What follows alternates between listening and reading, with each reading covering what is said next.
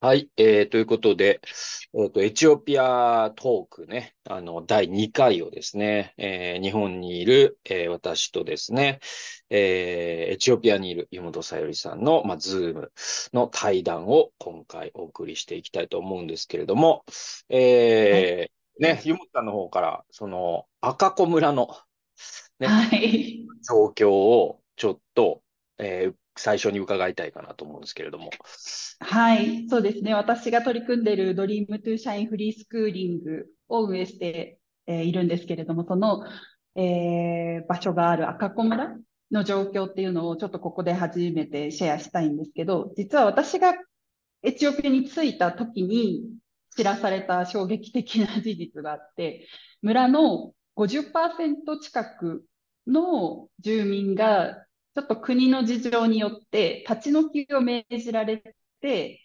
こう一斉にいなくなってしまったんですね。で、それがまあ5月末に急に起こったことで、で、6月に私が1日に到着した時には、村に行った時に多くの破壊された家を、崩壊された家を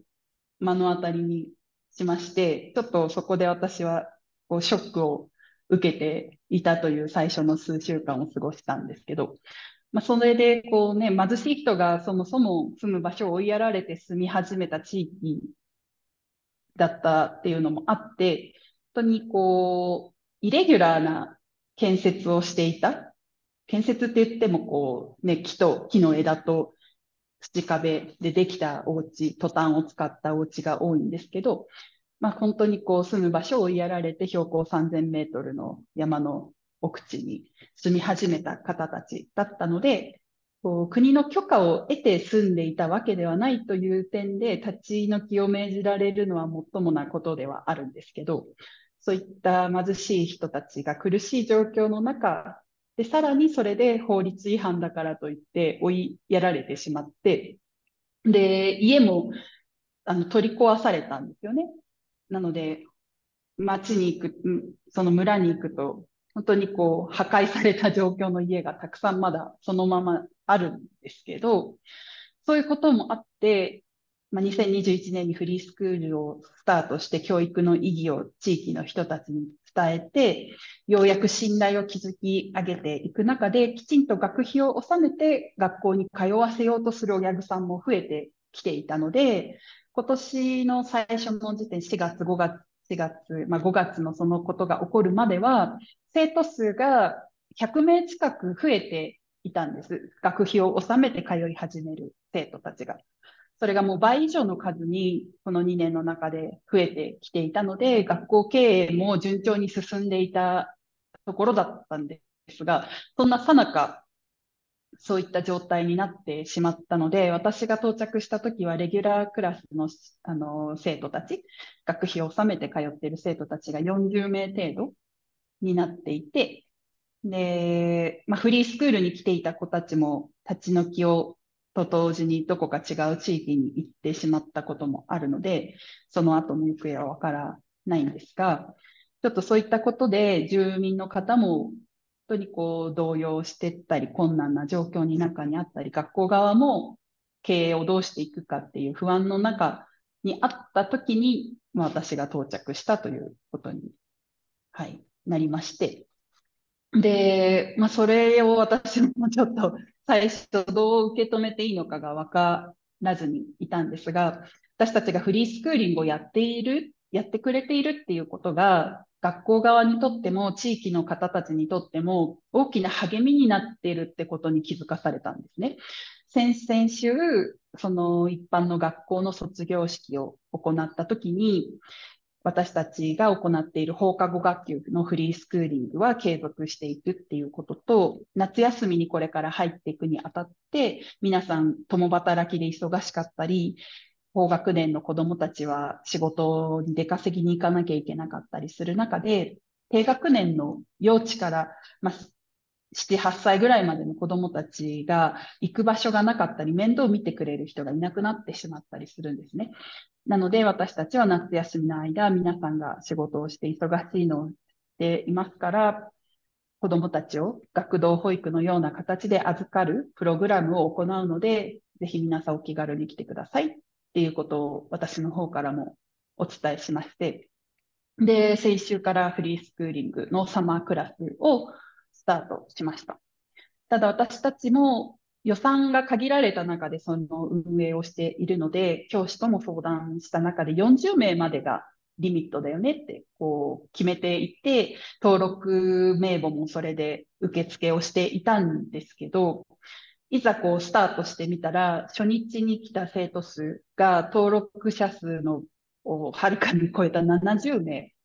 子供たちがやってきてしまいまして、しまいましてっていうのもあれなんですけど、やってきまして、で、次の時には80名、そして今週の月曜日には、まあ、7月10日の時点では100名の子供たちが集まってきたんですね。で、そうなると去年は40名前後だったので、本当に倍以上の子供たちが来てくれているっていうのがすごく嬉しいことではあるんですけれども、来てくれるっていうのは無料だから来てくれてるっていうのももちろんあるんですが、エチオピアの方ってただだからといって、こう来る、ただだからと言って簡単に来るわけではないんですよね。この人たちが本当に信用できる人たちなのか、信頼を置いていいのかっていうのをよく見ている方たちなので、最初フリースクーリック始めた時は10名ぐらいしか子供たち集まってなかったですし、今回100名来たっていうのは、本当に私たちと現地の仲間たちがコツコツと地域の人たちと信頼関係を築きながら、私たちが信用されているという証でもあるので、無料といえども信用なしには人々はやってこないんですよね。なので100名集まってきて子供たちが楽しんでるっていうのは本当にこう地道にやってきた努力が実った成果だなと思わされるんですけど、ただ私たちも限られた資金の中で運営している中で、やっぱ100名になると教師を増やさないとどうしても子供たちの面倒を見きれなかったり、私を含めて3名で回していたんですが、それだけだと全く手が足りないというか、でそういった中にあって、こう、多くの方が日本から文房具の文房具だったり筆記用具の寄付をしてくれた備品の購入費っていうものをそこで削減することができたので、その分の費用をじゃ先生のパートタイムを数名増やすことに当てたりとか、あと教室を借りるにも借りるためのお金が必要になるので、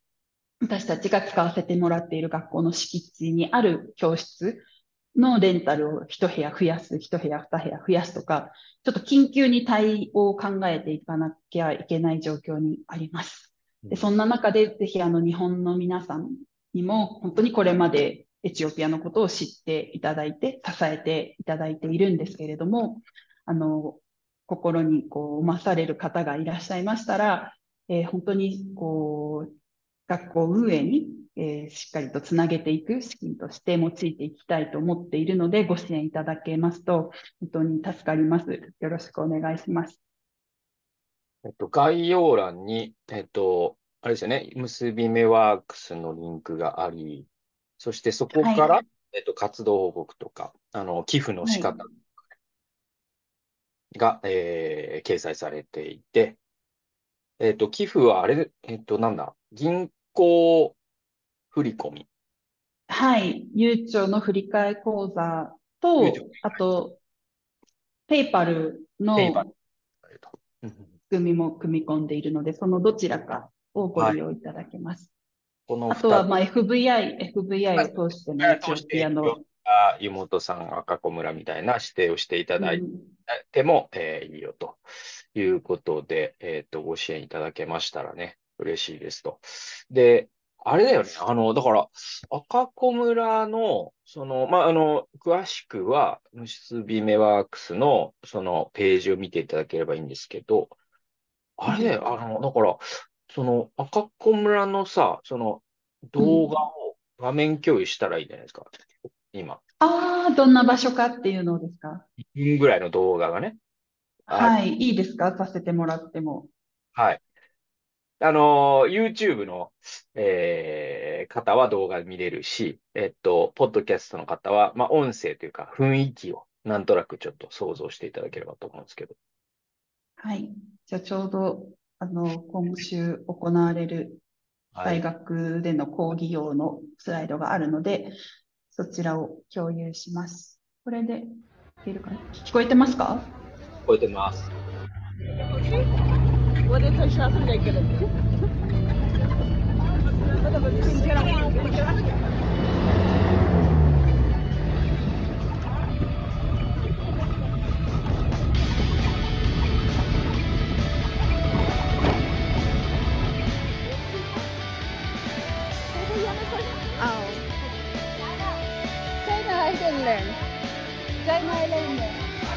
こ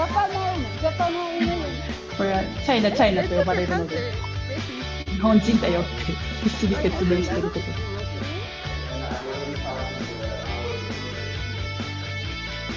Wonderful. You've already started summer program here, right? so far. Really?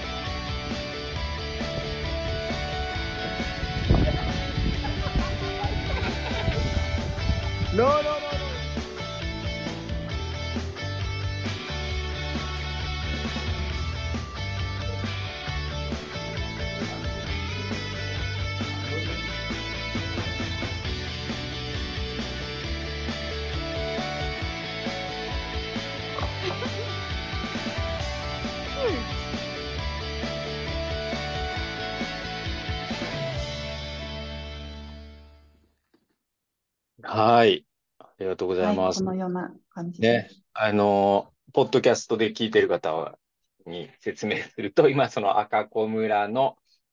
そのに行く道であったりとか、で、またあの、今借りてるね、校舎の、えー、どうんで、とか、その授業の様子とか、えー村でね、家畜を飼っている少年たちの映像を流させてもらいまして、で、ゆもさんはこのプロジェクトで今ね、参加していて、まあ、すごいたくさん子供たちが来ているということで、えー、だけど、すごいよ予算とか状況厳しいんですよね。うん。そうですね。で、あれなんだよね。なんかその立ち退きのこととかもね、結構びっうんびそうですね、うんびっくりしました。それは、あの、教師をやってくれてるデラジが、レポートに起こしてくれたのを、日本語に陣内さんに訳してもらったやつを、ホームページに掲載したので、まあ、ホームページのそのページも概要欄に載せていただけたらと思うんですけど、こう壊された家の写真も含めて、ちょっと今赤子村がどういう状況で政府に立ち退きを命じられて家が壊されているのかっていうのもご理解いただけるかと思うので、ちょっとそこも見ていただけ、ご興味ある方は読んでいただけたらと思います。ね。そうですよね。とえっと、そのアディスアベバというか、その今、湯本さんがいるところから、割と離れてるの？そうですね。今住んでるところからだと、うん、車とバス乗り継いで2時間ぐらいかかります。片道。で、バスが山を登っていくためのバスが、こう、満員にならないと動き出してくれないので、その時間にもし30分とか待たされると2時間半とかかかったりするんですけど、スムーズに行けば2時間弱ぐらいで到着する山になりますが、まあ、アディスアベバの標高2200メートルからさらに登っていった山の山頂にあるという、こうインフラも整備されていないような村に。学校があっうて、そこで運営しています。その政府が新しい首都うん、がどういう、その管理はい。するってことでしょ？うん、そうみたいですね。えそうなんだよね。そ、その、具体的にすごいもう、あれが、都市計画が決まってて、うん。いろんな、それはもう至るところで起きてるわけですか？その、近郊の村々。なんか、なんか、そう、政府、今の首相の方針が結構そういった都市開発を急激に進めているところがあるので、他でどこっていう特定した地域は知らないんですけど、赤子村の状況を他の人に話すと、あ、そういう状況いろんなとこで起きてるね、みたいなことは聞くので、赤子村だけではないんだと思うんですよね。で、赤子村に関しては、本当にこの先2、3年以内に、その都市を作っていくっていう計画を正式に発表しているらしいので、そういった面で言うと、こう、デラジの見解では、本当この1、2年どう耐え忍ぶかによって、今後私たちの学校運営の展望が開けてくるっていう話はしてました。なので質の部分を重要視して継続していくことができれば、すでにある私たちのように運営している学校に対しては、無償で土地を与えられる権利を得ることができるらしいんですよ。で、デラジは結構戦略的にそこを狙っているところがあって、うんで、地域のこう政治家たちであったり、自治体の介護っていうものに積極的に顔を出すことで、こう信用を本当に得ている人なので、メンバーにならないかと、その地域の自治体の運営メンバーにならないかっていう声とかもあったりするんですけど、今の政府のやり方が、こう弱者に対する配慮が一切見られないっていう点から彼はそこへの参加を避けているのと、あとはまだ経験を積んで将来に向けた、こう、拡大させていくことが可能になった際に、将来に向けた情報収集やネットワーク構築や自分の信用度を上げていくことの方が優先度が高いっていうふうに思っているので、まずはこの学校教育にこう注力しながら、地域からのとの信用、信頼関係づくりと、あと保護者の方たちのケアっていうものを彼はしていきたいと思っているので、うん、仕事の話がいろんな方向から入ってはくるんですが、今は耐え忍ぶ期間として、赤子村にの教師として、すごい給料の部分も今、経営状態大変なので、こう、やりくりをうん。ちょっと、うん、ひいひいしながらやっているところっていう感じです。計画としては政府がはっきりとした方方針を出してはいるみたいです。立ち退いた人たちはど、どこに行くんですか？それ、それがわからないんですよ。わからないの？うん、それが本当わからないって言ってました。自分、違う村に移るとか、もう本当急にいなくなってしまって、自分のとこに通ってた子供たちも突如来られなくなってしまって、どこに行ったの？って聞いたら、いやもう誰も把握してない、それは。ました。うんなるほど。しそのアジス市内に親戚がいれば親戚のとこに行ったりとか、あとは田舎から来てる人も多いので、田舎に仕事がなくて、アジスに来て、アジスの地価が高騰して、住む場所を追いやられて、仕方なく赤子村に移り住んでるっていう流れになるので、多くの方が。今、アジア人口は何人になるの？も、のもうてか、どんどん、ねそう、エチオピア全体で1億、もう日本と同じぐらいになったんですよね。1億200、うん、2000万人。1億超えて、10年前はまだ8000とかだったんですけど、アジス市内だけだと、わかんない。10年前で僕400万人とか聞いた気がするんだよね。あ、じゃあ全然もっといますよね。そアジスアベバの人口が、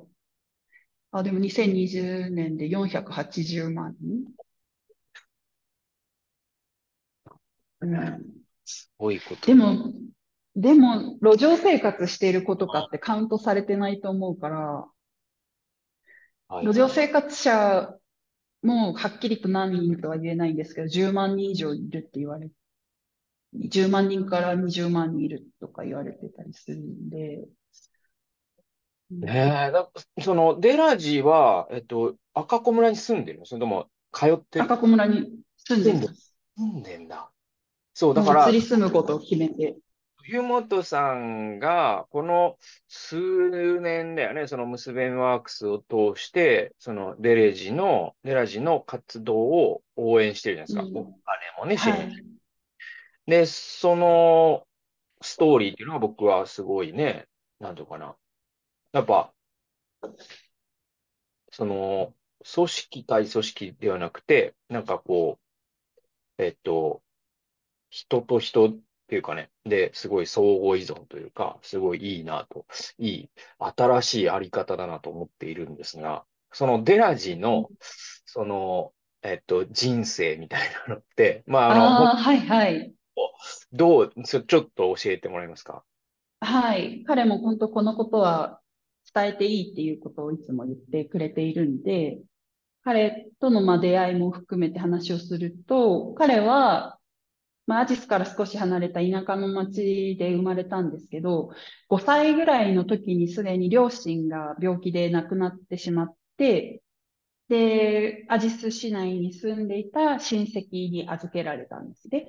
で、そこで、おじさんのおばさん、まあおじさんの奥さん、おばさんにあたる方が、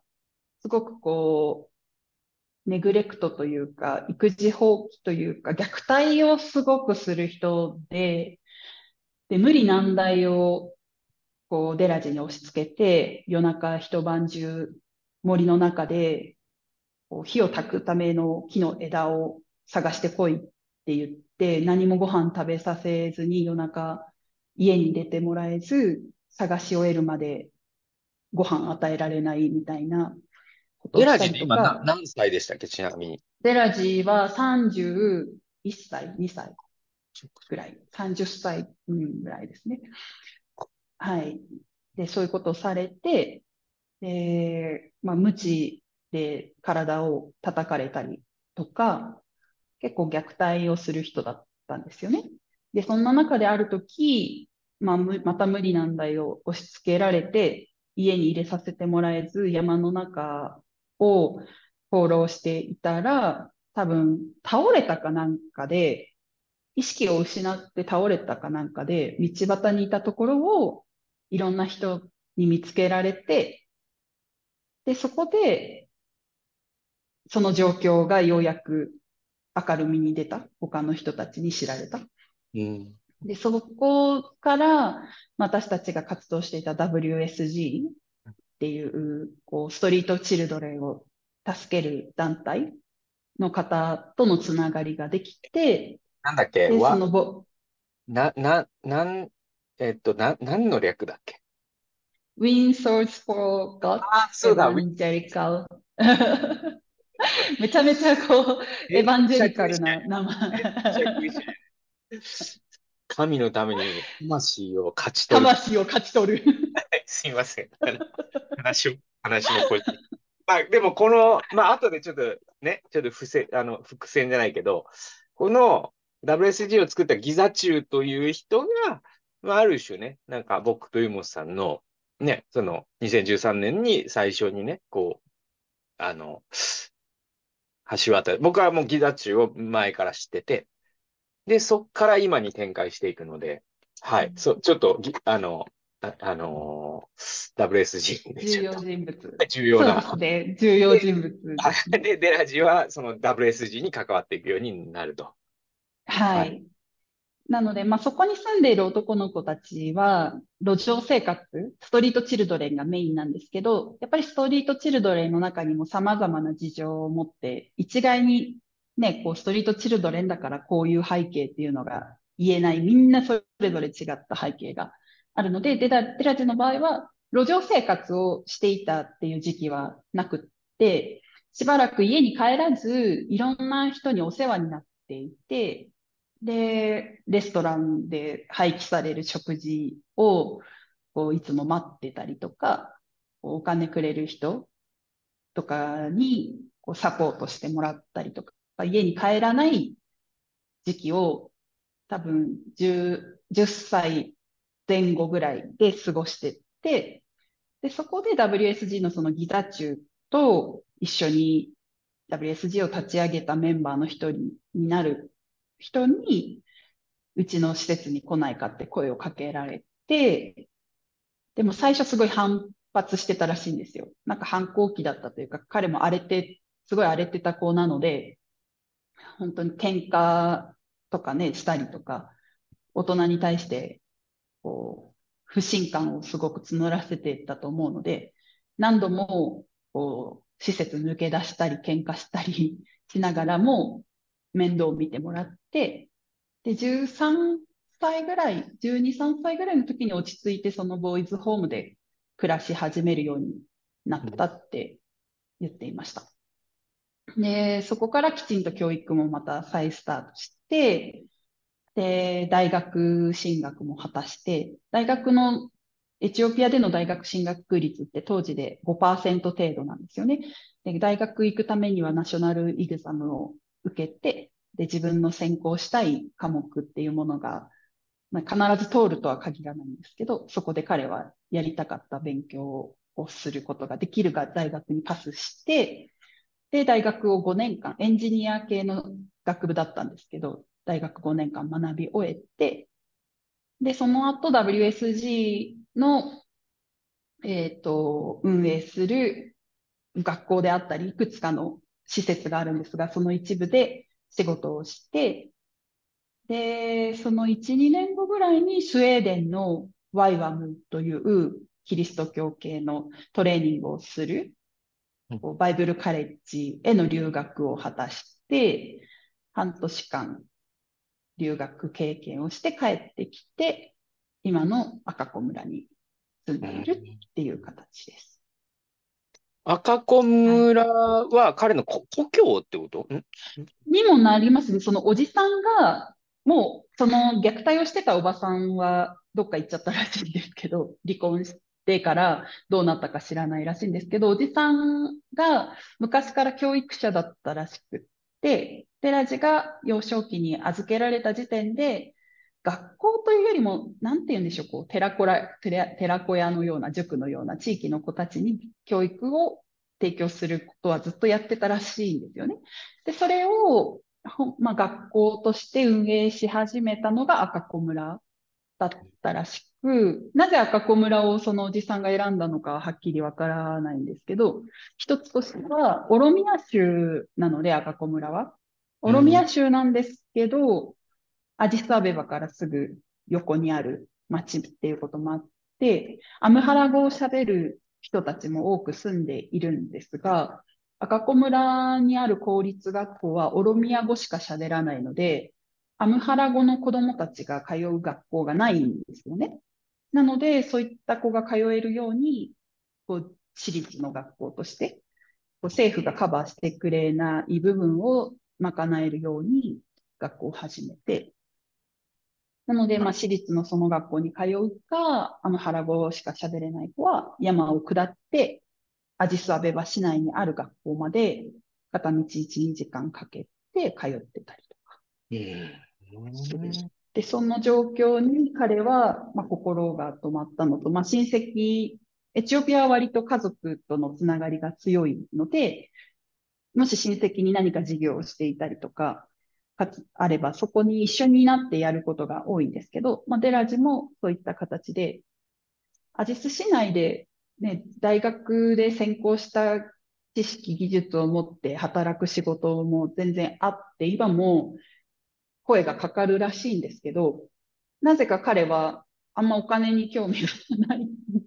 ないというか、それよりも長期的に人材を育てて、エチオピアの未来をどう変えていくかっていうことにすごい情熱があって、日々与えられた自分の知識、技術を生かした仕事を会社の下でこなしていい生活をすることよりも、なんか貧しいけど、次の世代を育成して、エチオピア全体の社会をどう変革していくかの方が、なんか彼は楽しいらしくて、はい。うん今、そんな感じです。スウェーデンでも、そのま、優、優秀なので、なんかスウェーデンでもそのまま住んでいくことができるような提案があったらしいんですけど、いや、僕はエチオピアに帰りたいからって言って帰ってきたらしいです。ね、うんそれがね、すごいよね。だから、なんだろうな。な、あのー、自分自身が、WSG にね、出会ったことで助けられたから、その、うん小学生ストリートにね、行くような子供を減らしたいという願いが彼にはあるわはけですね。い。それが強いですね。で、その、まあ、ギザ中は、まあ、ギザ中のね、働きをしてるなとも思うんだけど、なんか、面白い、えっと、で、ギザ中に関しては僕同い年で、結構、あの、ボブ・モフィットさんを通してね、あの、割とこう、2008、9とかに出会ったかな。で、あの、そうそうそう。割とよく知っているけれども、なんかすごい大きな働きになってるんだよね。そうですね。はい。そうするとなんか、あの、ちょっともうさ、あの、大きい、なんか、い大きなもの、流れの中で、できることもあればできないこともあるし、なんか社長みたいな感じっていうのもあって、でもそれはそれで素晴らしいことだとも思うんですよ。それでね、何百人っていう、あるいは何千人かもしれないね。なんかそういう人たちが、あの、ストリートからね、なんだろう、寝床とか、ね、着るものとか食べるもの与えられてみたいなことっていうのはそういう大きさがあるからできることで。で、まあ彼はやっぱりその、特にやっぱヨーロッパが多いイメージだけど、その、欧米からお金を集めてくることも上手だったりするからね。うん、うん、センスみたいなのもすごいあって。ただまあギザ中はギザ中で、多分、その彼だったらまた別の道もあったと思うけど、そういう、その、最初に教、教会の若者5人の仲間と一緒に、そのバナナを5ドル、自分たちの手元にあった 5, 5ドルでバナナを買う、買ってあげたと。そのストリートうんチルドレンのためにね。で、そこから働きが始まったっていうのを僕は何回も聞いてて、大変素晴らしいなうんでも、そのギザ中のその5人の中の何人が今エチオピアに残ってるか分かんない。その中の僕何人かは、あの、アジスでも会ってるんだけど、えーえーっと、でも少なくとも一人はもうアメリカにいるのを僕は確認してたりとか、結構はい、はい。エクソダス言ってます。そうだよね。出エチオピアしていく人もい多いじゃないですか。多いですね、多いです。うん。うん、これは、その、やっぱりそういう国際的な NGO の活動をしていれば、欧米とのコネクションができるから、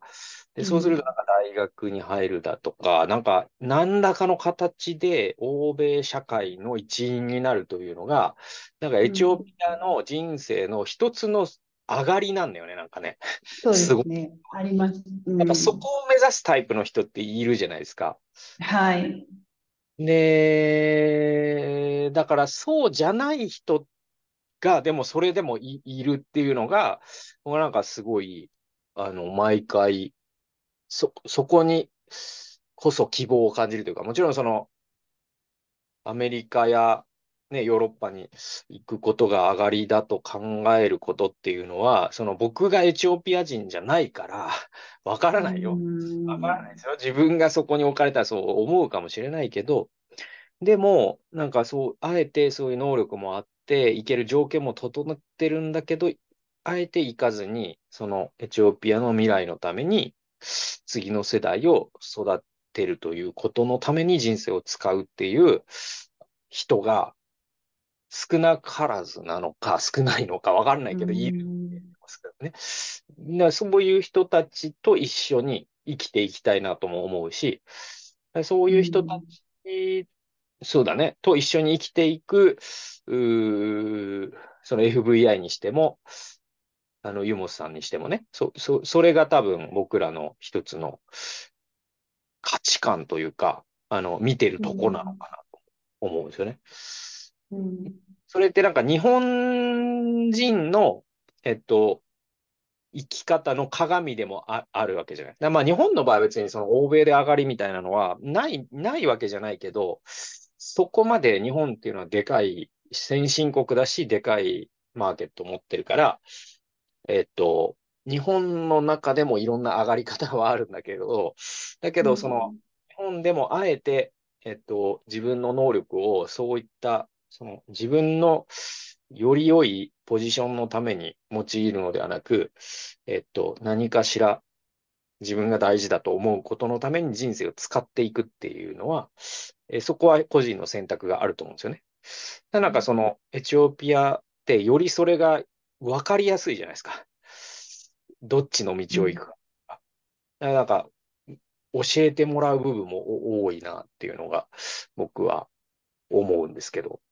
どうですか、うんその10年間生き続いや、けて。本当に陣内さんがおっしゃるように、WSG は特に北欧系のつながりが多いので、ボランティアの受け入れも、の制度も整っているっていうこともあって、割と福祉系の学びをしている北欧の学生さんが3ヶ月間、4ヶ月間の多分授業の一環としてボランティア活動を海外でしてくるっていうのがカリキュラムにあるみたいなんですけど、こう毎年何名かのデンマークやスウェーデンから来る学生さんが出入りするんですよね。で、そういう同世代のこう欧米人と関わる機会がたくさんある環境でデラジーは育ってきていて、で、13、4歳ぐらいの時から大学卒業まで、本当に毎年のようにそういった人たちが出入りしてますし、あとは視察、その支援者の方とか、大きな団体、協会とかがまとめて支援してたりもするので、そうすると、こう、チームとして、こう、20人、30人とかのメンバーが、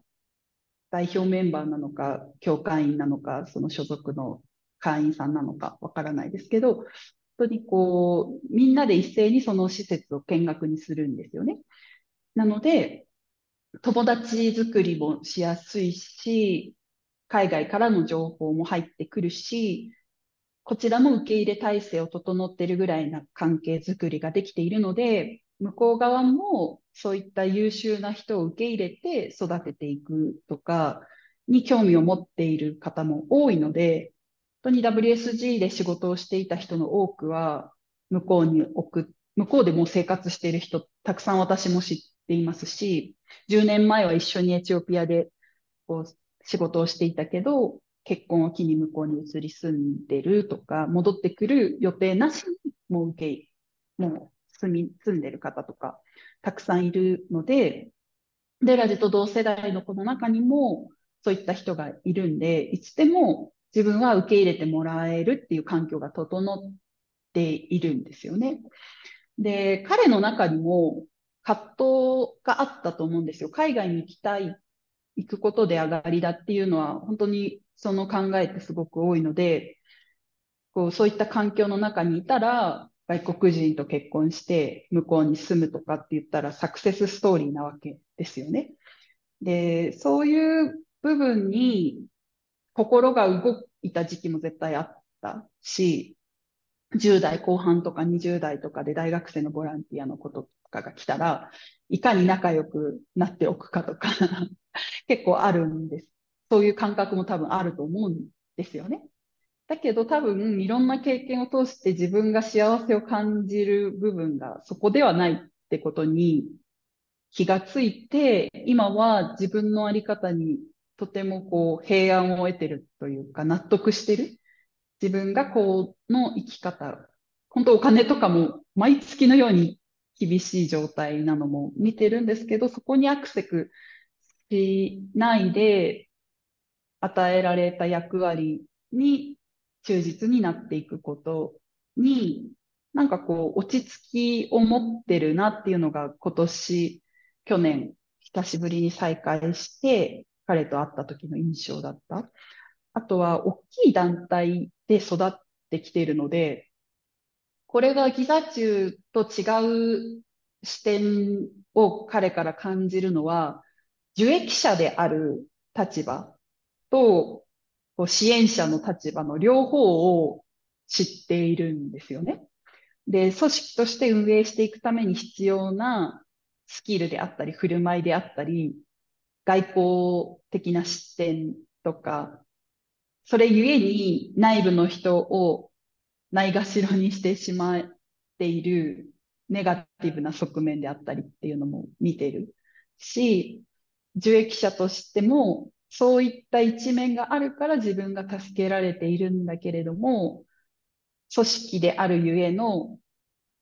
こう、自分が本当に望んでいる生き、あり方でいられないというか、家族として一緒に過ごしては、過ごしてはいるんですけど、やっぱりどこかスタッフに気に入られ続けないと、ここでそ生き続けられないっていう思いもボーイズたちは持っているし、あとはね、NGO の先ほど陣内さん言ってたみたいにお金集めに走ってる部分もよくわかってる。このうギザチュウのことをもう本当尊敬してるんですけど、こう、まあ、正直な話、ああいう風になるつもりは自分はないし、なんか特に会いに行きたいとも思わないんだよね、みたいなことは言っているので、多分いろいろあったんだろうなとは思います。でもなんか、エチオピア人のいいところは、良い部分と悪い部分の側、両側、両方の面が人間には存在していて、その両方を理解していく中で人間関係を築いていくっていうのが若い世代から身についているので、悪い部分があって自分とは相反する考えだから、もう絶縁して関係は持たないとか、そういう思考にはならない。うん。なんかちゃんとその辺を理解した上で自分はどう生きるかっていうのを決めて、良い、程よい距離感を保ちながら、こう、彼に教えられてきたこと、育てられてきたことへの感謝と、そこで身につけてきたスキルを今活かしながら、自分の中での改善点、そこから学んだ反面教師として学んだ点も含めて自分でどう改善して未来につなげていくかっていうのを彼自身が多分自ら実践したいんだと思います。うん。うん、だから WSG に依存したらもっと楽にいられるんですけど、なんかそうはしてないですね。巻き取られたくないって思ってる。なんかお金出して自分の参加に置こうとする傾向が WSG はお金がいっぱいあるからあるんで、そうはならないように距離を保ってる感じはありますね。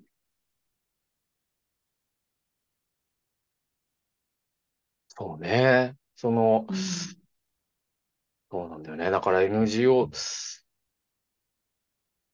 そうだね。本当に難しいと思うわ。その、開発途上国の現地の NGO とかって、だから、なんだろう。あんま日本の感覚だとわからないんだけれども、なんか、そもそも行、行政があんまり機能しないじゃないですか。日本ほどはうまくね。うん、うん、だから、その NGO とかなかったら、そもそもパブリックみたいなものってもう崩壊するから、すごい大事な一方で、やっぱりその僕もギザ中何度も会ってるけど、会うたびにやっぱなんか次にどんなに大きな学校を建てるかみたいな話ばっかりしていて、で、その、あ、その用地を今から見に行こうとかっつって、こはい、はい。こんな 3D のなんかね、あれを見せられて。で、多分それはさ、多分もう来る人来る人、視察に来る、お要は西側の人にもう見せるルーティーンなんだと思うんですよね。うん、うん、で、で、そうするとお金出してくれる人もいるしとかってことで、で、それはまあ本当に頭が下がるしね、大変だと思うし、あの、すごいね、大切なことだとも思うんだけど、でもわかんない。いや、なんか話したことないけど、ギザ中は本当にそれがしたかったのかなっていうのはちょっと思うんだよ。そうそうそうそう。わかんない。彼の中でもどういうふうに折り合いをつけてるのかわからないんだが、その彼がやっぱその一番こう、目を輝かせて話すのは、やっぱりその、ね、お金のなかった、えっと、ね、10代の時に仲間と一緒に、教会のね、牧師に怒られながらも、ストリートチルドレンに文字を教えたんだよ、みたいなことなんだけど、今もうさ、なんかね、スウェーデンとエチオピアを往復しながらさ、資金繰りはい。てるわけじゃない。そうですね。本当そうですね。でさ、わかんないんだけど、いや、僕だったらもうやめとるなと思うんですよ。でも、そのやめなさが、やめ、それでやれるっていうのが、まあ、神様が彼を選んだ理由なのかもしれない。だけど、うんわかんない。だから、デレージとかはそういう姿を見て、自分にはこう、こ自分はこれじゃないなと思ったのかもしれない。なんかわかんない。うんそうですね。なんかデラジが言ってたのは、そのお金で、多分お金で人を変えられると思ってる部分が多分違うんだと思う。まとめると、デラジェがいろいろ話して WSG でこういうことがあったんだよ、笑っちゃうでしょみたいなことをいろいろ話してくれるんですけど、その中の一つは、なんか年間で使わなきゃいけない予算が、莫大に国からなのか、海外からの支援でなのか、入ったときに、路上生活している人に対して、月額1000ブルぐらいを支給しますみたいな告知をしたらしくて、で、路上生活してなかった地方にいた人もその話を聞きつけてアジスにやってきて、お金をもらった後に路上生活してたみたいな。ね。WSG はストリートチルドレンを作り出したんだよ、みたいなことを言ってます。まあ、こそうういうの、いう感じ。本当にわかんないんだよな。なんか、僕自身があんまり、なんていうのかな、リザチ同い年なんだけどさ、なんか、まあ、国も何もかも違うんだけど、なんかそういう、その、なんか何かしらの目的を達成するために、なんか、その、成り上がるじゃないですけど、なんかその、ね、大きなお金であったりとか、地位であったりみたいなものを、えっと、得るみたいな方向に僕は行かなかったっていうのは、行けなかったんだよ。僕は能力もないし、興味関心もないからなんだと思うんだけど、だから今まあ、感じなんだけど、なんか、でもそれがじゃあ必要じゃないかと言ったら全然そんなことなくて、誰かがやらなきゃいそうけな。ないんですよ。そうなんですよ。そうそうそのシンボル的な役割をやっぱり担っているので、その社会福祉が微弱なエチオピアにおいて、孤児であったり、路上生活している人をサポートする制度なんて一切なかったんですよね。特にギザ中がそれを始めた頃は。今はアビー首相がその取り組みをフォーカスして、なんか彼も、アビーさんも WSG 訪問して、その取り組みを称えたり、なんかトロフィーしたり、この取り組みを基準に、こう、国からも、こう、なんでしょう、予算を立てて、何年以内に路上生活者をなくしていきましょうみたいな流れになったらしいんですよ。で、そのための会会合の中心はやっぱりギザ中が呼ばれてたりするから、アビーさんってなんかクリスチャンなんだっけ？そうですね。あの、プロテスタントです。ね、そうだよね。はい、福音派。でも生まれは、ムスリムのお父さんそうはい。ムスリムのお父さんで、でもお母さんはオーソドックスだったらしくって、エチオピアその辺ありますよね。イスラム教徒と結婚するとイスラム教に改宗しなきゃいけないとかってあるじゃないですか、本来。でも、アビーさんの生まれは、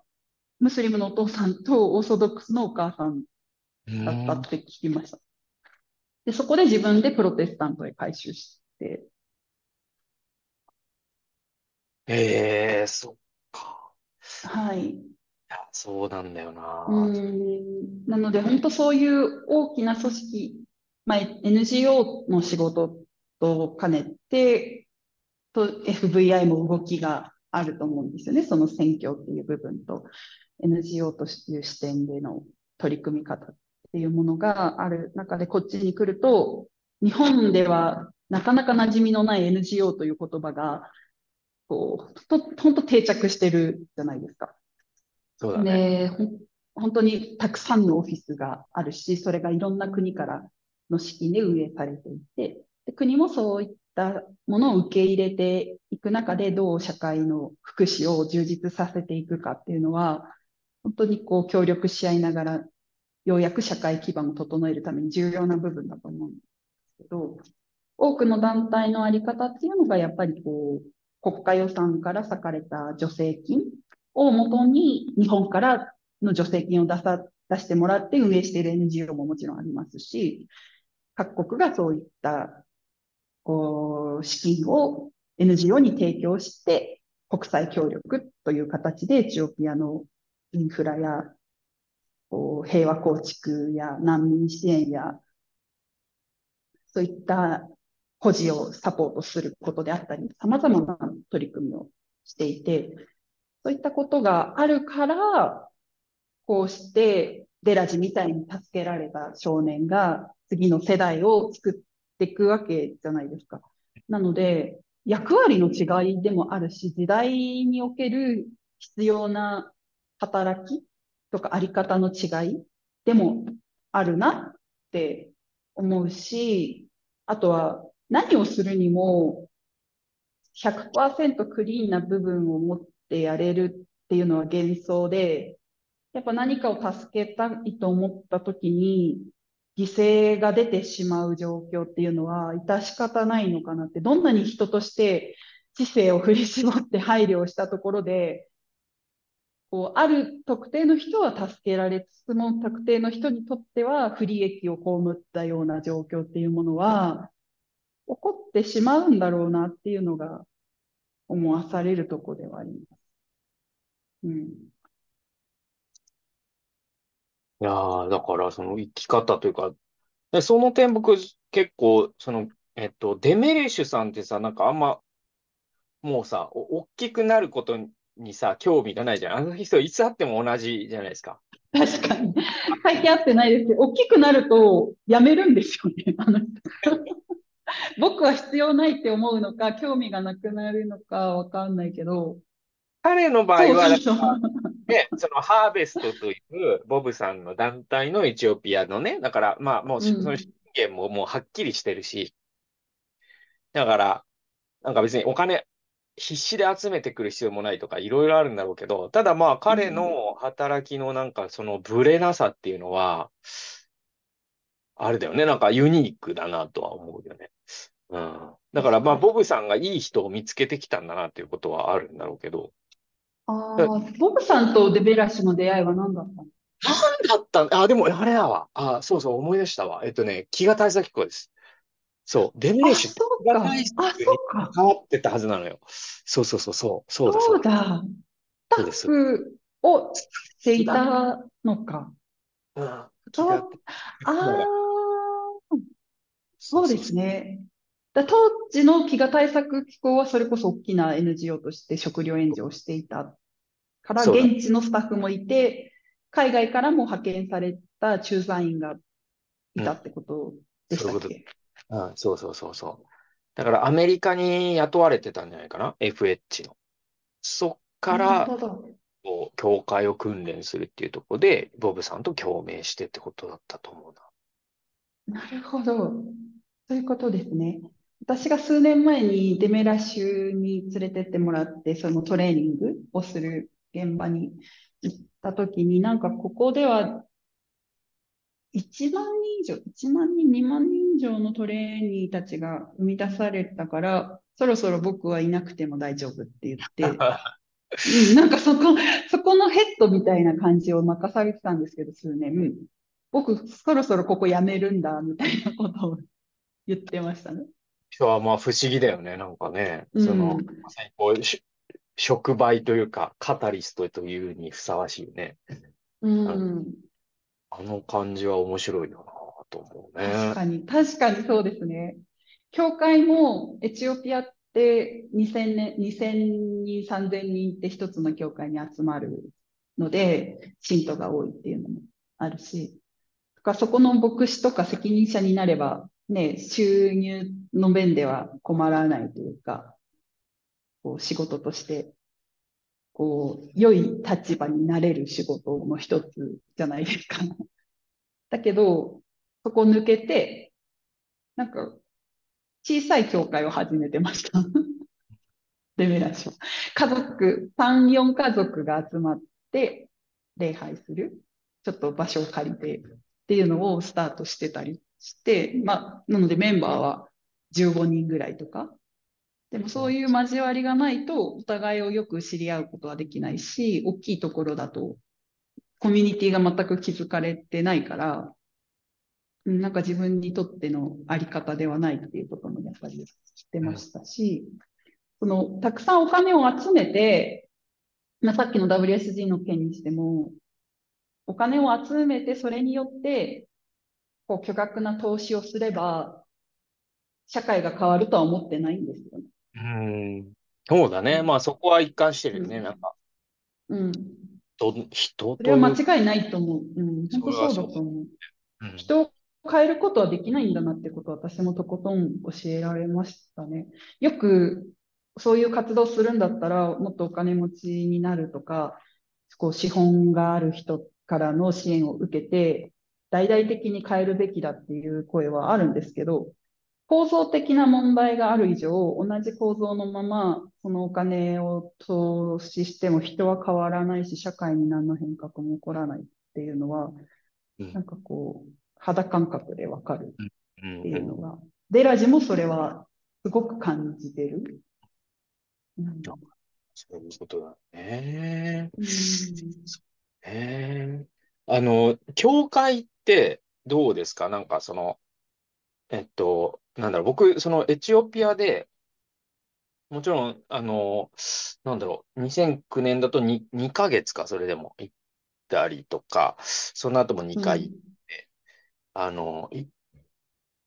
教会って多分10ぐらいは行っていると思うんですよ。田舎とアジスでね。だけど、なんか、湯本さんが思ってうんで、なんかどう、どうなんですか？その、エチオピアの教会って、その、ど、ど、うん、どんな感じっていうのもあれだけど、今行ってるところはどん、どん、今、その日曜に湯本さんは今どうしてる？はい。今行ってる教会は、インターナショナルチャーチみたいなところなので、あの、アメリカの宣教チームが作った、あの、教会なんですよね。なので、町の中心にあって、アメリカの資本で礼拝されていて、主にディアスポラと呼ばれる海外に住んでいたことのあるエチオピア人であったり、あとは様々な、こう、駐在であったり、大使館関係の仕事だったりとかで、エチオピアに住んでいる外国人たちが集まっている教会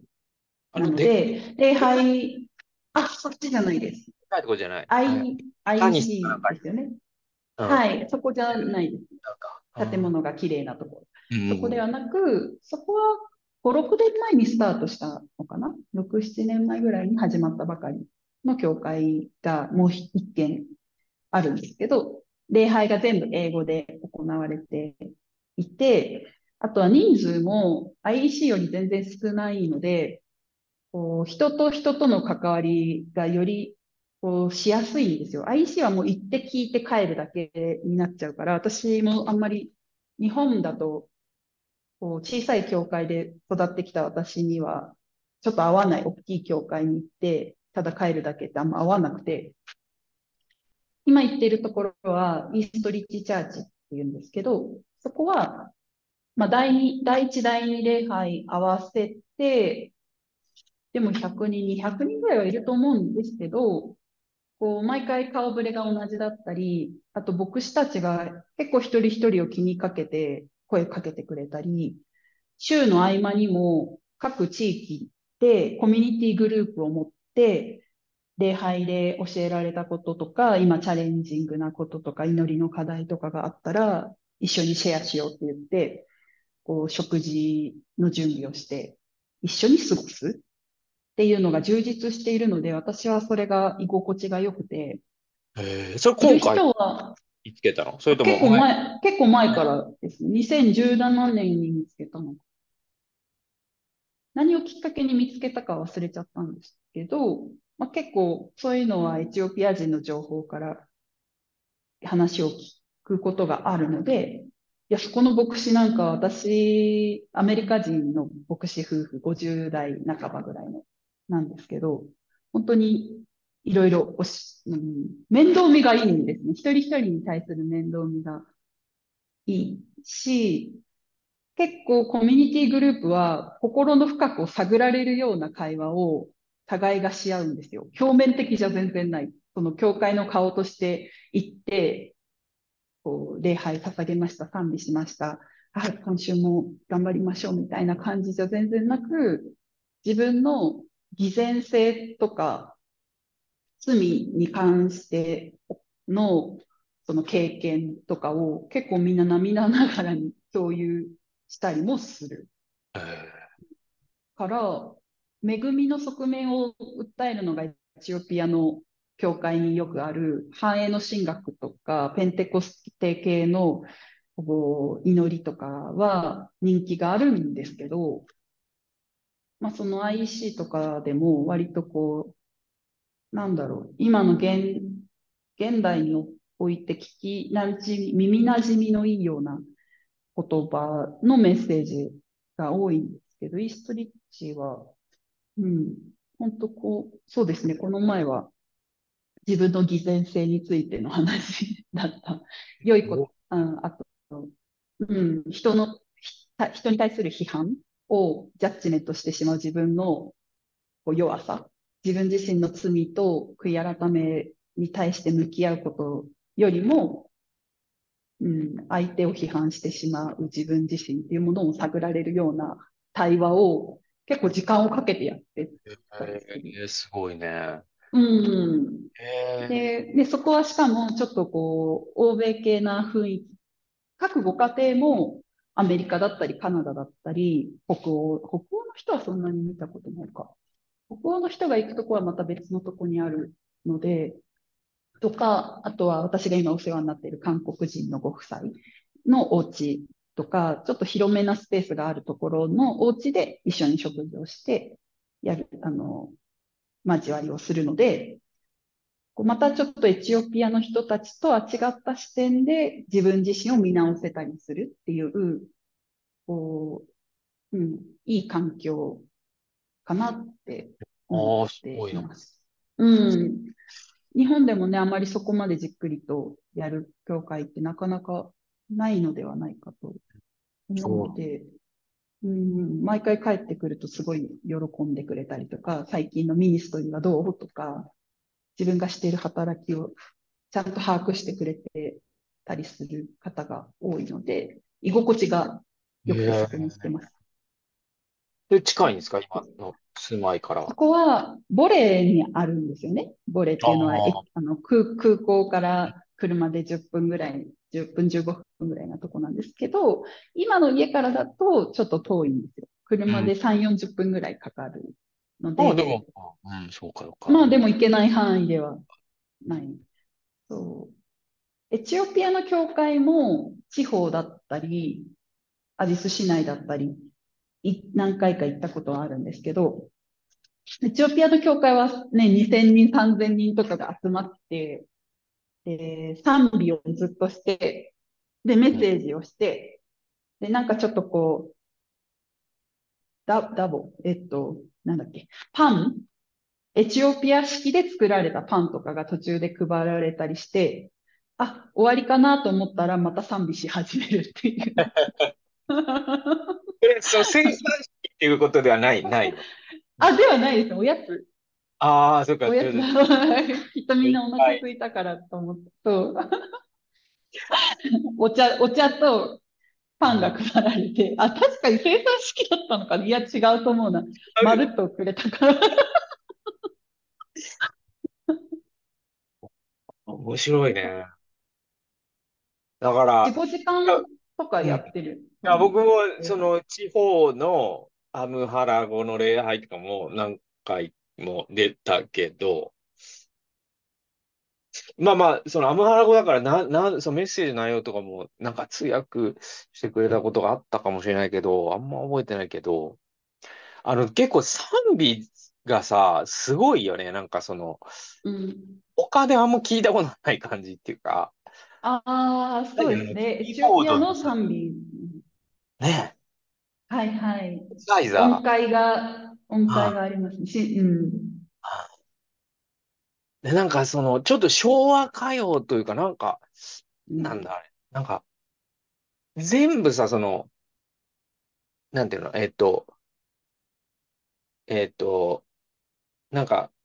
え、長調、短調ってあるじゃん、なんか、音楽。で言うと短調、はい短調なんだよね、全部ね。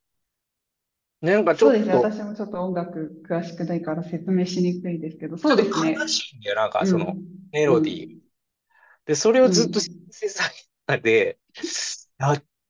て、で、結構なんか教会って結構、その、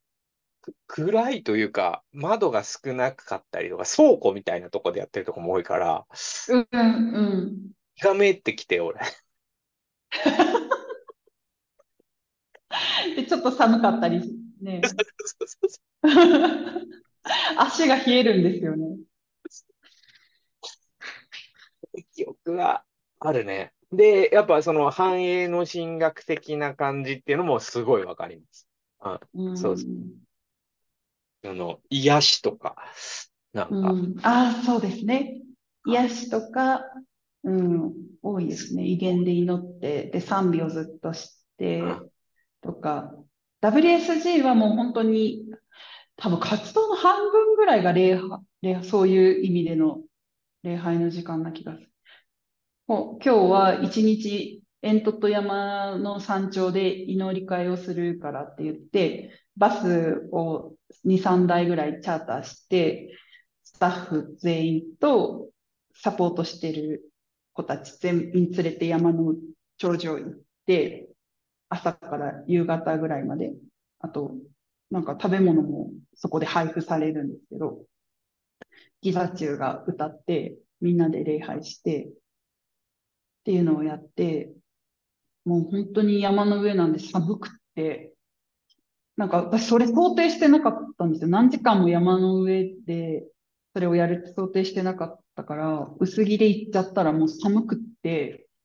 トイレ行きたいけど山の中だからトイレないし、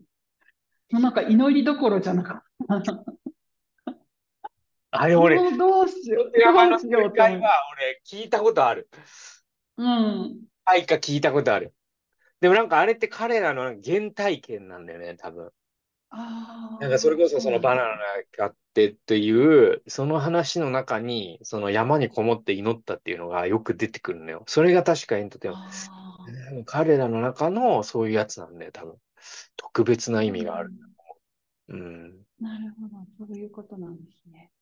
そういうのを大事にしますね、エチオピアの人ねたち。うん。でもやっぱ力強いです、信仰において。こうどんな局面であっても、困難な状況の中であっても、こう神様に与えられたこう役割であったり、その未来の希望っていうものを見続けようとする姿勢っていうのは、なんでしょうね。日本にいる時より、なんかそういう部分で私はエチオピアにいて、こう、安心感を得られるのは、そういった視点に引き戻されるというか、日本にいると、いや、現実を見てみなさいよ、こんなんじゃやばいでしょっていう方の視点に引き寄せられる。けど、うん、こっちにいると、そういった現実がある中でも、こう一緒に乗り越えていこうっていう方の、なんでしょう、現実は変わらないんですけど、見ないふりをするわけじゃないから。でもそれに対する物事の見方が違うんですよね。いや、わかる気がしますよ。なんか、なんだろうね。なんか、その引き算というか、なんかもう、その、しえっと、それはさ、多分、エチオピアのクリスチャンだけにか限らない気もするんですよね。なんかその信仰というものの割合が、えっと、おしなべて高い気がするんですよ。なんか、その、えっと、生活の中のサブカテゴリーではなくて、うん。ものすごいメインディッシュの一つに信仰があるっていう社会なんだと思うわ。多分それはなんかもう、なんかエチオピアと日本とか、その、近代と、ね、その、な、まあ、日本がね、その先進国で近代だとすると、まあ、エチオピアも近代社会なんだけど、えっと、まだ発展途上の近代っていうことなのかな。なんかそう、そういうこととも違ってて、なんかアフリカ、アフリカの一つのなんかあれなのかもね。なんか冷静というか、だからアフリカってだってそのヨーロッパに、えっと、19世紀とかに植民地化される前から多分、うん。その、今、自分たちが暮らす現実というか、その我々が経済とか政治とか呼んでるものと、その、もっと超越的な現実っていうか、その先祖とのつながりとか、信仰の世界だよね。っていうものの配分が、多分、そのヨーロッパの影響を受ける前から、その霊性みたいなものが大きい気がするんですよね、僕は。そうそうそうそう。あだからね、俺、アフリカ文学みたいなのをとか。2年前、3年前ぐらいに、なんかはい。読んだのよ。なうん安うん田家の実っていう有名な作品があったりするのね。なんかね、ちょっともう、その前提が違うというか、そうそうそうそう、せ、そう、生活の中にいろんなものがあって、宗教じゃなくて、なんか、そう、なんか半分ぐらいが宗教の中で生きてるんじゃないかなるほど。まずあるんじゃないかな。なんかそういうのをなるほど。でもそれはわかる気がする。だって、なんでしょう、宗教性とか哲学的な、なぜ我々が存在するのかという視点が、中高生でも根付いてますもん、この国の人たち。びっくりする。中学生とかが自分の人生の意味みたいなことを話せたりするんですよ。その社会的な知識、社会学的な知識とか、ね、科学に関してっていうことが、その先進国と比べて勉強の速度であったり情報としても少ないとは思うんですけど、なんか人間とはみたいなものを問うことに関しては、多分子供の頃からずっと年長者とやってるし、中学生の、この前卒業式、ハレグの学校の卒業式に出たときに、こう、中学生の卒業する子が、モチベーショナルスピーチみたいな形で、英語で演説するんですけど、もう私感動して聞いてたのが、人生っていうのは簡単じゃないんだよ。決して簡単じゃないよ。で、人にはこういうふうに見られることもある。あなたにこういうことを言ってくる人もいるかもしれない。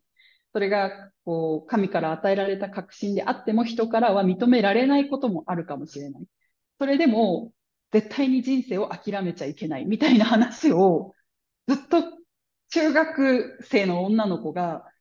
語ってるんですよね。で、それは自分で考えるらしいんですよ、内容も。みんなをどうやって、こう、卒業式として、にふさわしい内容としてみんなをどのようにモチベートするかっていうテーマで、自分で考えて練習して演説するんですけど、この感じはなかなか日本では見られないって思うし、多分常日頃からそういったことを考える癖がないと、人前で話せ、そういう内容をまず作れないし、話せないじゃないですか。どこかのいい言葉をコピペして持ってきただけじゃないのが伝わるので、うん、とか、ボーイズホームにいた時にも、結構13、4歳の子、まあもちろんいろんなタイプな子がいるので、みんながみんなそうではないんですけど、14歳ぐらいのこと、君にとっての幸福って何？みたいな質問を14歳ぐらいの少年にされて、ずっと話してたりしたことがあったりとか。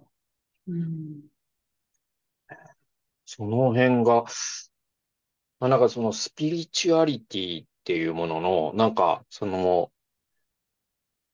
そのそもそもの、な、なん、なんだろうな、別になんか、その、それは、えっと、優れてるとかそういう、えっと、単純なものでもないんでしょうけど、でも、なんていうのかな、なんかその僕らって不思議な民族で日本って言う、ね、多分日本のさ、多分その、どこぐらいまで遡ればいいかわかんないんだけど、えっと、そういう源氏物語とか、ね、なんかああいう時代、公家の時代とかって、多分もう、スピリチュアルな世の中に人々は生きていたわけですよ。その生きうんとか出てくるからさ。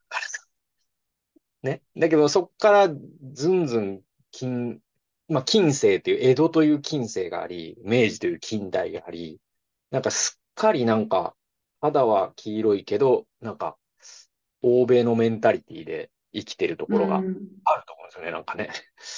うんで、なんか、その根がもう枯れちゃってるというか、その霊性の根みたいなのが枯れちゃってる気がするんですよ、日本って。で、欧米はさ、うんそれでもさ、なんかすごい民主主義のさ、ルーツとかさ、たどるとキリスト教とかもあるからさ、なんかそれでも曲がりなりにもキリスト教的な霊性みたいなのがあるんだけど、日本って本当接ぎ木されちゃってるから、根枯れしてて、その辺の霊、霊うんな部分がね。で、その点、アフリカっていうのは、ものすごい、その19世紀に暴力的な形で欧米に蹂躙されたんだけど、もっとその、ね、要はそのもう人類の起源から、その18世紀まで培ってきた霊性みたいなのっていうのは、まあそれはもうアニアニミズムとか、もういろんなものが含まれるんだろうが、だけど、なんか僕、えっと、去年、あの、ネルソン・マンデラの伝記を読むと、うんちょっと面白くて、なんか彼って2つの自分がいるみたいな話をするんですよ。で、一つはアフリカのなんとか族の自分なんだと。で、もう一つが、その大学以降の近代的なシティズンとしての自分なんだっていう、結構自覚的に彼は二人の自分を自分の中に飼ってんだよね。うんで、その最初の自分に関してはもう相当、なんかやっぱスピリチュアリティなんだよ。なんか、その人間を把握する上で、その根底にその人が知ってることとか、その人の地位、社会的地位とか、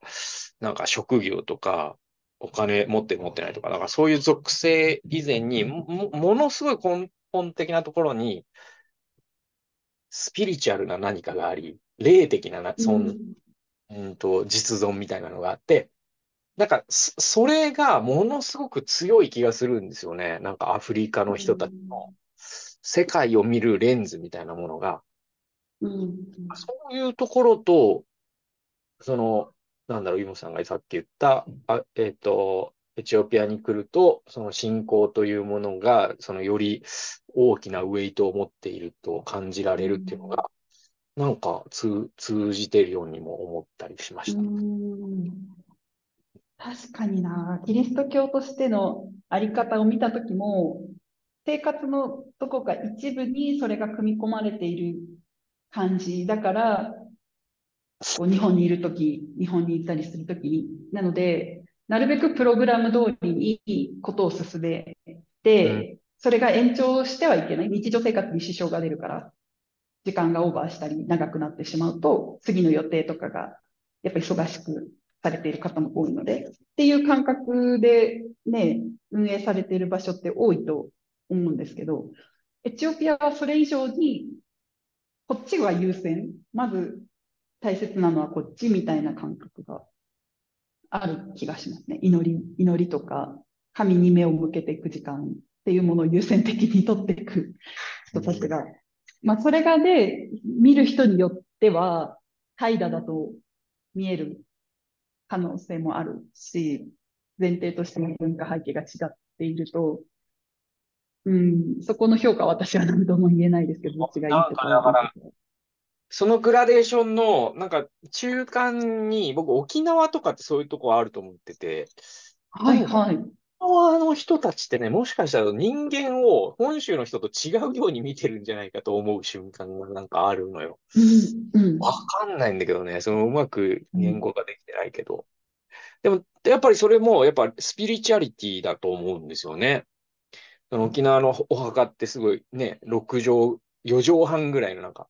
大きさがあってさ、で、そこうんうんで一回泡盛飲んでさ、なんかカチャーシーっていうなんか、えっと、踊りを踊ってさ、で、個人と一緒に、で、海からそれが戻ってくるみたいなのあったりとか、なんかその霊うんが、そのね、もう根本的にあって、だから沖縄ってクリスチャンも元気なんだよね、多分ね。ああ、はいはい。クリスチャンになった時に、その、うんうん。そのあり方が押しつぶされないというか。だからもうデフォルトの設定が多分さ、沖縄の人ってもう霊的なスピリチュアリティみたいなものが、本州の人よりウェイトが大きいように思うんですよ。だから本州の人がクリスチャンになったとて、10、なんか全、存在全体の10%ぐらいが変わった感じなんだけど、沖縄の人ってそもそも存在全体の、まあ、仮にアフリカが50%ぐらい冷静だとすると、なんか中間として30%ぐらいの生活のウェイトが変わるから、そうするとなんか沖縄のクリスチャンの人たちの、なんかこう、本州の人たちとちょっとなんか、なんで聖書知識とかね、なんか祈ってる量とか、そういう表面的なことよりも、なんか神を大事にしてる度合いみたいなのが、ちょっと強いように思うんですよね。で、実際まあクリスチャン多いしね。なんかそういうのとかは、なんか、だから、その、じじ地型が違う感じっていうか、その、霊的はい。の理解や眼差し。う。うんん。面白いですね。そ、その感覚に通じることかはちょっとわからないんですけど、そういう意味で言うと、その神との時間を大切にしている、こう感覚を持つ、こう人というか、社会というか、国のあり方だと、なんか人との関係のあり方の見方も違う気がしていて、でそれは最近、コンゴから遊びに来てた友達とも話していたりとか、ちょうど似たようなトピックでエチオピアの友達とかとも何人かと話す機会があったときに、私が最近感じていることをシェアしたんですけど、その友人たちは外国人との関わり、先進国の外国人との関わりもよく持っている。それは欧米であったり、アジアであったり、カナダであったり、こう、国は様々違っているんですけど、まあ、そういったインターナショナルな視点も含めて、ローカルに根付いているエチオピア人やアフリカ人の友人と話をしたときに、こう、大きな、私が感じる大きな違いとしては、人の良い側面にあって人間関係づくりをしてないんですよ。うんっていうのは、こう、私の良い部分っていうものに、はん、なんだろう、人と人とが出会って人間関係が築かれていくときって、もちろん、最初からね、悪い部分を見せていくっていうのも変な話なので、こう、能力であったり、人間とか性、人間性、性格であったり、まあ、いろんな立場であったり、いろんな要素、表面的に私たちにこうくっついている要素によって、それがフックとなって関係が築かれていくと思うんですよね。だけど、こう、欧米とか、まあ、日本もそうなんですけど、人間関係っていうものの作るための要素がそこしかない気がしていて、すごく表面的に思えてしまうことが私にはあるんです。なので、外向きの自分を作り続けることが人として成長することの一つとされる気がするんですよね。で、もちろん会社であったりオフィシャルな場面であったりとかは、そういった自分を通すことがマナーであっ、こう、良い、良い、なんでしょう、その場の空気を作っていくことの一つであることもあるんだと思うんですけど、アフリカにルーツのある友人たちと関係を持つときに、私は結構たびたび経験してるのは、一旦人間関係が壊れるとか、亀裂が入るとか、それは互いの良くない側面を見たことによって傷ついたり、衝撃を受けたり、落ち込んだり、喧嘩したりとかっていうことが起こるゆえに、互いが仲違いしたりすることがあるんですけど、大体の今仲いい、まあ、デラジもそうなんですけど、含めて友人は、そこから人間関係がスタートしてるんですよね。っていうのは、わ、わかります？問題とかが見えて、臭いものに蓋をして、あ、もうフェードアウトしますっていうのが、欧米的、日本的な人間関係のあり方で、良いところを見せ合いながら、お互いが抱えている問題をな押し付けてこないわよね。この人なら信頼してそれが成り立つわよね。っていうところで関係を築いていくのが、なんか私の生まれて育った社会のあり方な気がしていて、だけど、アフリカの人たちはそこが見えたところからようやくスタートするというか、あ、この人は信頼し合える仲間であることを築き、築き上げるビル、ビルディングし、続し始めるでもそうよ。のあがありますか？それが私にとってのすっごい安心感なんですよ。あーアフリカの人と関わってて、多分何に安心を得るかって人それぞれ違うと思うんですよね。でも私にとっては必要な部分はそこの安心感。だから、こんなことがあったのにこの人と私の関係は今なお続いてるっていうのは家族以上な絆みたいなものを感じていて、で、彼はこういう部分でこういう弱さがあるんだなとか、私の良くない部分も相手は知ってたりするけど、それをゆ、それが見えてるゆえに一緒にいるみたいなところは、なんか、この人自分の最悪な状況になっても助けてくれるんだなっていう、こう、本当に何でしょう、無意識的な安心感みたいなものがあって落ち着くんですよね。いや、でもそれはね、なんか僕、その、先週とか、この前の日曜日、7月9日に、えっと、その、練馬グレースチャペルで、えっと、キリストにある友というタイトルでメッセージをしたんですね。で、はいそえっと、メッセージの、その、えっと、キリスその、親、親友というか、まあそういうテーマだう。えっと、その5ポイント話したうちの、確か3番目のポイントでよかったと思うんだけど、えっとね、それが、あれなんだよ、その、衝突と仲直りっていうのが実は親友の条件だって話をしたんですよ。はいはい。ケイト・マーフィーっていう人が書いた Listen っていう本の中に、そのあなたのね、最も信頼を寄せる、えー人のことを思い浮かべてくださいと。で、その人は一度あなたと仲違いし、その上でな、ね、その関係を修復した人のはずですっていう一文が出てくるんですよ。間違いない。本当にそうですね。はい。が、で、そこで僕はその、金継ぎっていうね、なんかあの、えっと、なんていうの、あの、日本のさ、えっと、陶器とかが割れた時に、えっと、金継ぎの。金継ぎ、そう、それで、はい。削って、き金を溶かして、それを糊にして、なんていうの、そのもう一度陶器として使うという技術があるんだよね。で、うんその、大網光悦とか、すごい有名な陶芸家の金継ぎの作品とかあって、で、そうすると、その割れる前よりも価値が上がるんですよ。金継ぎで修復した陶器っていうのがね。で、そのなんか友情ってそういうものだよね、みたいな話をしたんだよね。で、僕が言ったのが、そのなんか、えっと、なんか僕がその観察するところによると、その、僕の持論なんだけど、えっと、親友ができづらい人の特徴っていうのが一つあって、それはその衝突とか意見のそう違いっていうのが、友情の終わりだと思ってる節がある人っていうのは、なかなか親友ができないよねと。はいはい。本当は、ね、喧嘩とか仲違いとか意見の相違っていうのは、友情の始まりなんだよね、実はね。うんうん。そこから本当の友情が始まるんだよね。なんかそういう話をした。い。だからその、でも、そのや、だから、その欧米とか日本の人が、ある種なんかその割れちゃったら次見つけりゃいいやって思ってる感じっていうのがあるじゃない。その、うんうん。あそれそうなんですよ。消費社会じゃないですか。そのマッチンはいグアプリはい。と、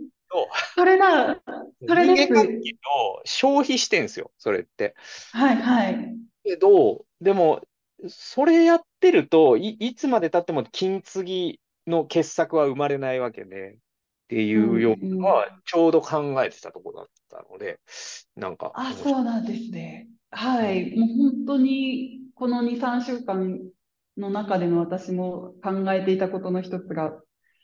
そこだったんですよね。なんかこう、平和構築を学ばれて実践、この地、あの、エチオピアにおいて実践されている方とかも、やっぱりこう、コンフリクト、その衝突というものが、こう生まれてしまうのは致し方ないことで、それをじゃあ避けることが良いことかというと、そうでもないっていう話はやっぱりしていて、もちろん自らね、争いにこう衝突していく必要はもちろんないと思うんですけど、互いを本当に理解し合おうと思ったら、絶対違いが見えてくるのが当然で、じゃその見えた時に、どうこう、和解していくかとか、共通点を見つけるかとか、違いを同意しなくても理解する、その人がなぜそういうことを考えるのかっていう、そのプロセスが人間関係とか平和を作っていくためのプロセスになっていくんだなっていうのを話をしていて、私は解釈したんです。で、テラジーとも私3年ぐらい、なんだろう、彼のその大学卒業後の生き方みたいなあり方が、なんか一緒に路上生活をしている子たちに対して取り組んでた時と違ってきているような時期があって、まあ、まだ若いかった時期もあるので、なんかこう、受け入れられないことがたくさんあったんですよね。で、WSG のそういった側面がさっき見えてきたりしたときに、私もまだその時は両方の側面をどう理解して、こう、自分の、なんでしょう、やり方として取り入れながら関係を築いていくかっていうスキルはなかったものですから、一方的に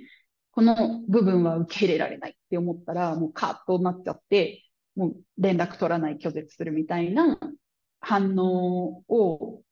20代後半とか30代前半ぐらいとかまでは結構あったと思うんですよ。その自分のあり方が侵害されるのではないかとか、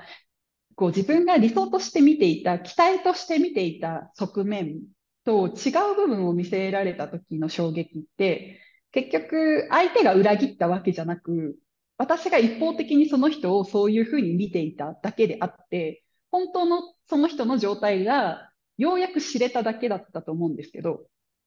そうなった時に、まあ彼自身にもそういう部分があったと思うんですよね。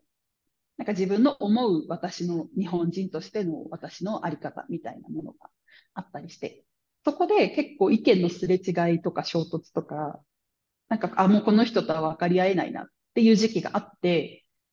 で、でもそれを、それがあったからこそ私は方向転換をすることができたっていうのも一つのポイントだったんですけど、それまでは NGO としての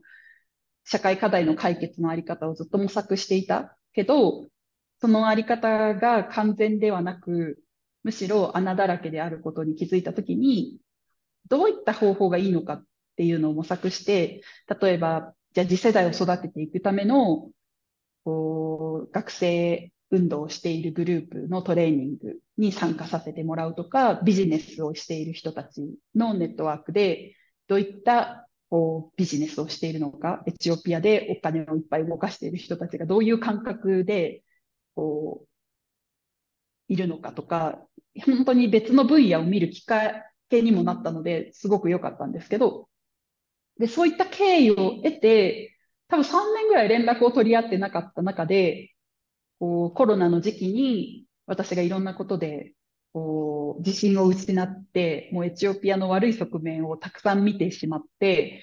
こう打ちのめされていた。あとは自分の自信のなさとか、力のなさとか、能力の低さとかが、こう、すごくこう、自分のにのしかかってきて、もうこれ以上やり、やれないし、この国のことのためにやろうと思ってたけど、な、何もかも嫌になってしまった時期に、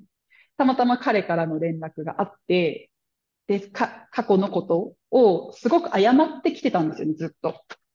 だけど私はそれを拒否し続けた。あなたの謝罪は受け入れないって言って、拒否し続けてきていて、だけど、なんか自信がなくなってきたときに、私がやってきたこの10年間って一体何だったんだろうなって思って、無駄に思えてきた人生に、こう、なんでしょう。うん、人生にこう、気力を持って、持つことができずにいたときに、なんか改めて彼と向き合って、で、彼自身がその当時抱えていたことや悩みであったり、自分の状況を客観視して今思えることであったりっていうのをそれぞれが共有し始めてから、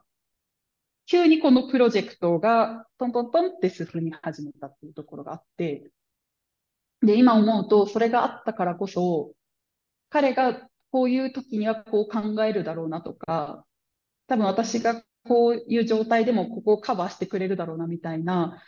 なんか信頼が置ける。ダメな、一番最低レベルのお互いをぶつけ合った部分があったので、なんか国が超え、よくテラジと話しているのは、うちらは似てるよね、みたいな感覚とか考えてることとか、性格も似てるから、昔はよく衝突してしまったんですけど、その、なので、お互いが信頼してるっていうのはすごくよくわか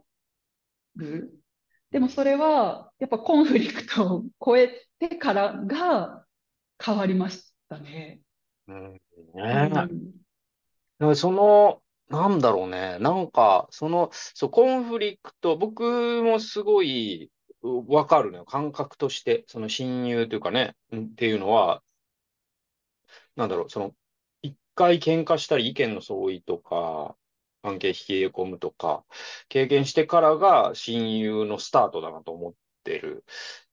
し、実際ね、自分の周りのね、付き合い長い親友とかもうん。思い出しても本当そうだなと思う。で、多分でもそれってさ、なんかあれだよね。あの、なんか腹立ってる時期ってその人のことばっか考えるじゃないですか。あんはいじゃあいはい。確かに。確かに。でだから、何なんだよ、みたいに思う。うん。会った時に、その人のことがめちゃくちゃわかる信頼感みたいな、なんか、一周回っああ。たんですよ。考え尽くしてきたからっていうのも、そうですね。それもあるし、なんか、多分その時に私が相手を見ていた、こう、枠組みが変わった感じっていうんですかね。その、物事のね、一つの側面を見るときも、私の経験や能力や知見の及ぶ範囲ででしか相手を解釈しないと思うんですよ。で、自己解釈をしてしまう癖が私にはあったから、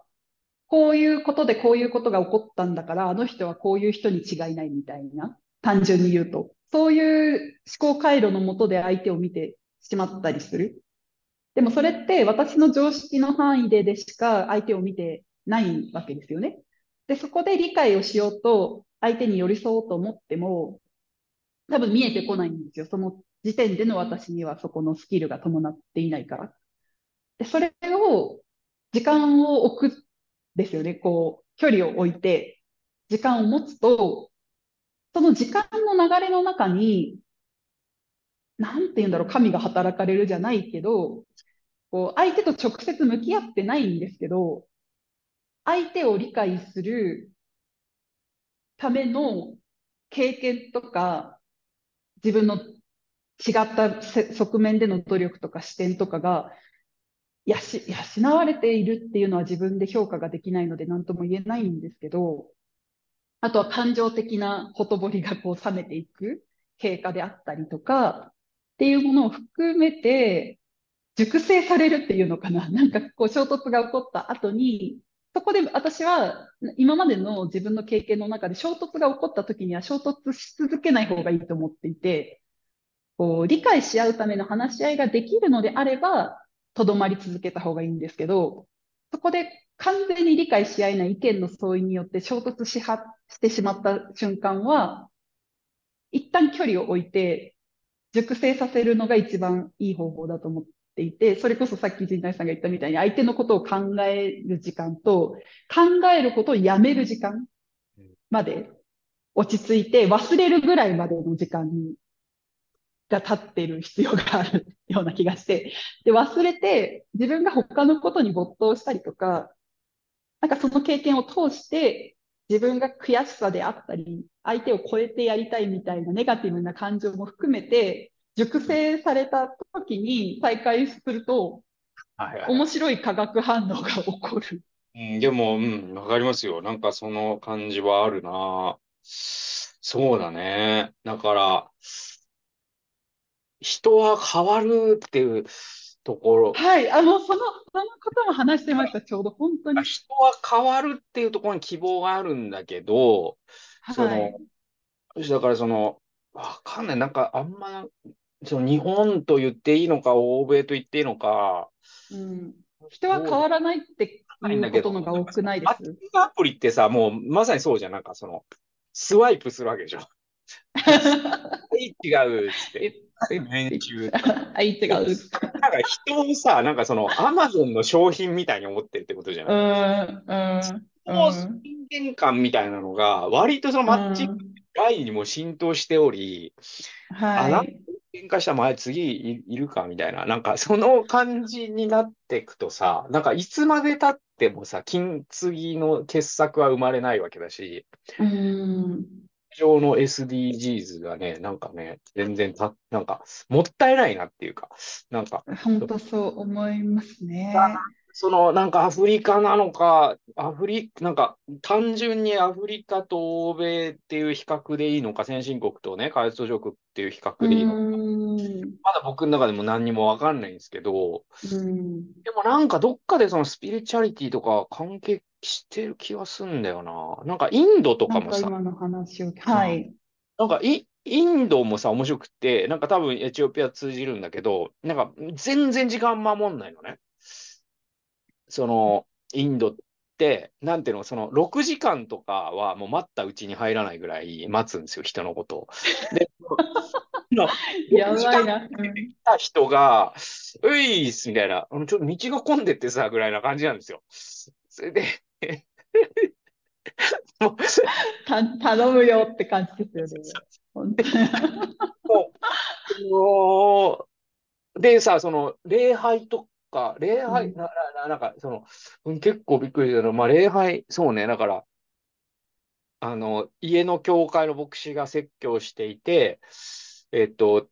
その牧師の携帯が鳴ったら出るんだよね。あ、もしもし、1、2分話して、で2ポイントに、2, 2ポイント目に移りたいと思います。なんだってなって、でも誰も怒ってないみたいな。だからその時間感覚がすげえなと思うんだけど、うん。そうすごい、び、その一方でっていうので、あの、僕、その2ヶ月さ、その滞在した友達の家の、えっと、2階の窓から、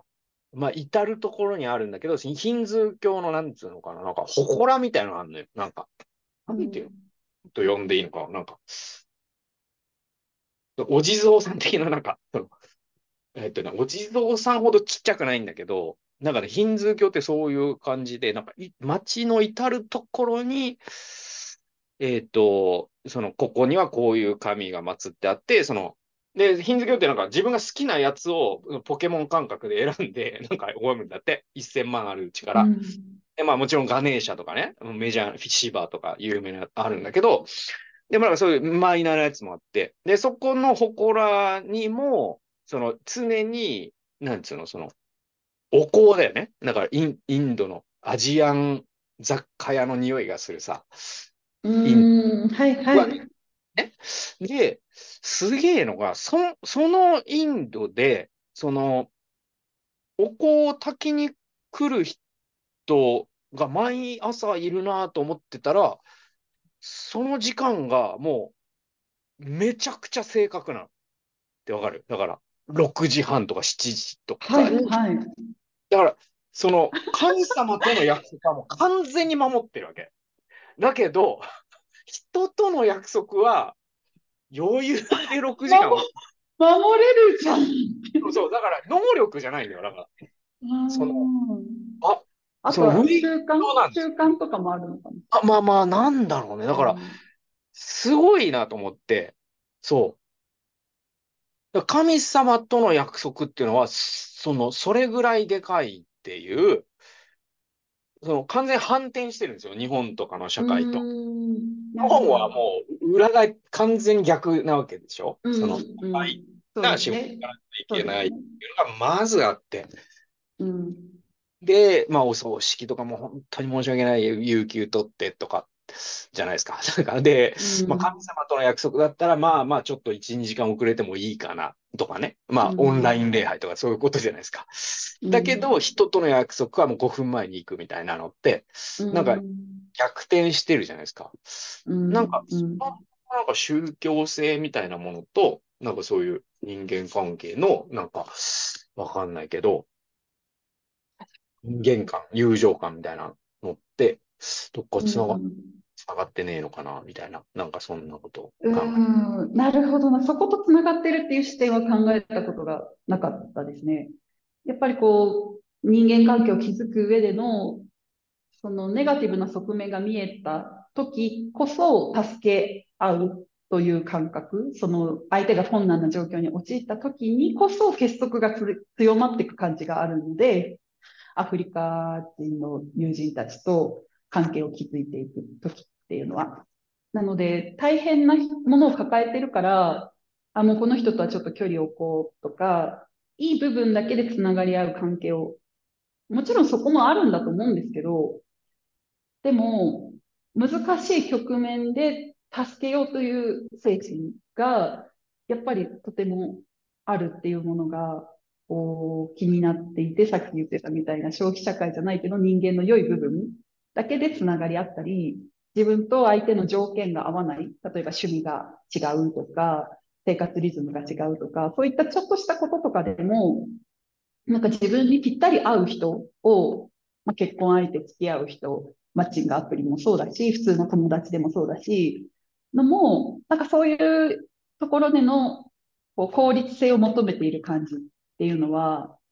やっぱり思わされるし、だからこそ本音と建前っていう言葉があるように、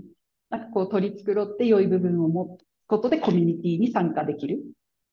だけど、うん、なんかエチオピアの場合はそういった部分が問題が起こった時に助け合うところで人間関係が築かれていくっていう感覚を誰に聞いても当たり前のように感じていたことが一つの発見だったし、友人が言ってたのは、まあ、人間には様々なシーズンがあって、今その人と出会っている自分のシーズンっていうのが、もしかすると冬の状態かもしれない。で、その一部分しか知らない状態でその人を判断することはできないでしょうっていう話であったり、日本では人は変わらないからって言葉って結構聞くと思うんですけど、こっちの感覚だと、いや、人は変わるっていうのが当たり前に持っているのが、また大きな違いだなって思います。いや、人は変わるんだよっていう。だけど、うん、人は変わるって言ってたな。わかる。でも、うん、なんかさ、だからその、わかんなんかあえて強引かもしれないけど、そのなんか、多分日本とか欧米もそうかもしれないけど、なんかその近代社会の変なとこって、結局その近代って神を殺したわけですよ。そのニーチェが言うようにね。うん、えっと、その神殺しの結果さ、その人間が神々になっちゃった気がするんですよね。で、神は変わらないじゃないですか。だけど、うん、その全近代というか、なんか、まあ、エチオピアにしてもインドにしてもね、沖縄にしても、ある種その人間を超えたものをその想定し、そこに座標軸を置いていると、そうするとそのね、木木々がさ、その四季があるように人間だって変わるわなっていう人間になっていくのかなとか。で、人間が変わるってところにこそ希望があるわけじゃないですか。うん、だから人間が変わらないと思うと希望なんてないわけで、なんかそういうのとかね、思ったね。そうですね。そうですね。そういったことを教えられますね。ジャピアに行くといろんな人との関わりで。うん。はい。ということで、あの、湯本さんね、この後もね、ちょっと予定があるということで、はい、はい、今日はこのぐらいにしたいと思うんですけど。はい。はい、ま、ありがとうございます。第3回、えー、またやっていきたいと思いますので。はい。えっ、ー、と、あの、あれ、赤子村のね、ご支援ね、どうぞ、あの、リンク貼ってますので、よろしくお願いします。よろしくお願いします。さよなら。はい、さよなら。